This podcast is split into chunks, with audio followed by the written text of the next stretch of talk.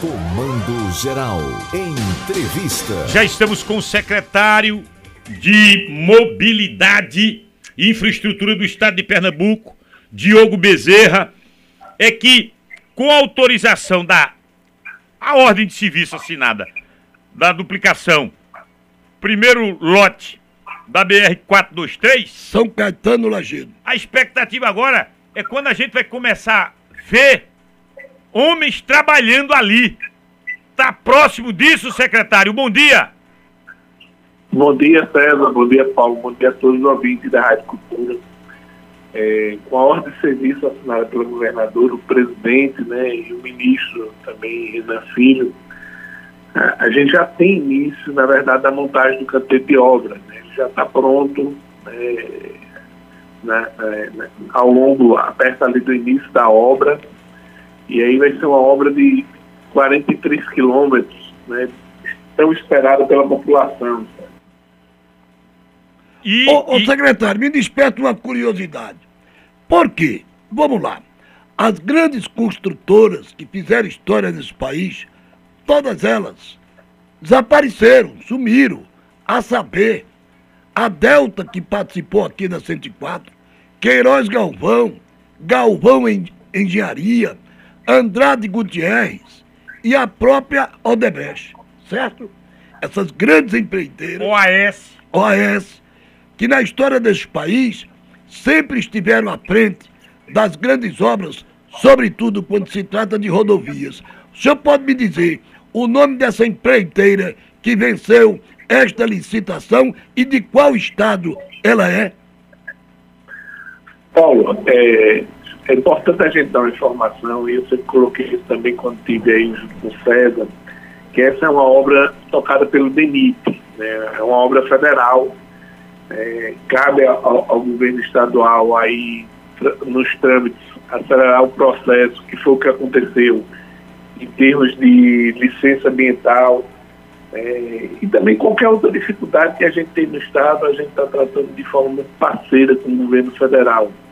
Né? Então, é uma obra tocada pelo, pelo governo federal e o governo estadual está tá no auxílio. Né? O contrato são deles, então quem, quem acompanha e faz a fiscalização é o governo federal através do EMIT.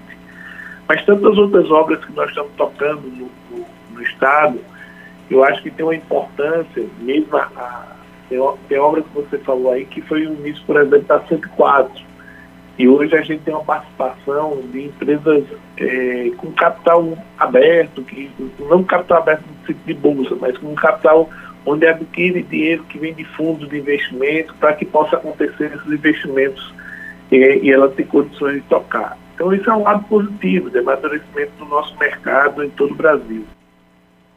É, e tão positivo que a gente espera. Eu, eu fico imaginando aquele povo ali de São Caetano, Cachoeirinha, Lagedo, logo esse primeiro Jupi, trecho. Jupi. Aí já é mais pra frente. Ah, é. Porque são três isso, lotes. Isso, primeiro isso. lote é até Lagedo. Segundo lote é até São João, se não me falha a memória. E aí o último lote é já lá no anel viário de. Vai ter o anel viário ali em Garanhuns. Isso. No, no... E, e outra coisa, César, vai ser uma obra rápida porque como eu conheço a geografia daquela região... São 83 quilômetros. Eu conheço e conheço bem a geografia daquela região, não tem muitos obstáculos não, sabe? Nova Espora, os perímetros urbanos. Eu não sei como está no projeto, por exemplo. Agora, a, a, o secretário... O, o perímetro urbano de, de Cachoeirinha, como fica? São, são, são quatro né, perímetros urbanos. Ô secretário, a, o, o, governo do Estado vai acompanhar de que jeito? Ou, ou o governo só vai para abertura ali, quando for dar o pontapé. Porque se é uma obra do DENIT, como é que o Estado vai acompanhar a obra? A sua secretaria, por exemplo? É, a gente está fazendo esse acompanhamento, vou colocar um outro ponto importante também de outras obras. Santa Cruz Nordestina, nós esperamos que no próximo ano já temos obras novamente no ramal, né, que vem de, de Salgueiro para Suape. E o acompanhamento vai de forma parceira, da mesma forma que a gente é, observa a obra, vê algum detalhe, porque tem passagens que são referentes também a PEs, né, tem encontros com PEs, então tem que ter essa parceria de observar como é que vai ser eh, essa passagem pelas TEs que a gente tem ao longo da via. A gente também acompanha junto com o Denise para ver o traçado e a rapidez da onda. Só para complementar o que o Paulo falou, acho que a maior dificuldade no caminho é já chegando em Jupi, que tem uma serra, né, mas é um obstáculo efetivamente mais forte na, na, na, na estrada da 423. Conheço a serra, realmente.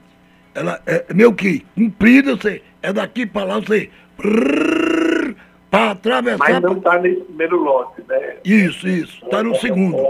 Tá no ali, ali é o segundo lote. Isso. De modo que até o final do ano agora, nós estamos, hoje são 13 de novembro, até o final do ano a gente vai ver máquinas por ali. É essa perspectiva, secretário? Sim, sim. Vamos ter máquinas por ali. Como eu coloquei, o, o, o canteiro de obra já está instalado e isso permite justamente essa movimentação das máquinas e também para guardar os materiais que vão ser usados na, na obra. E a Transnordestina, com máquinas sendo vistas, moendo, seria a partir de quando a previsão?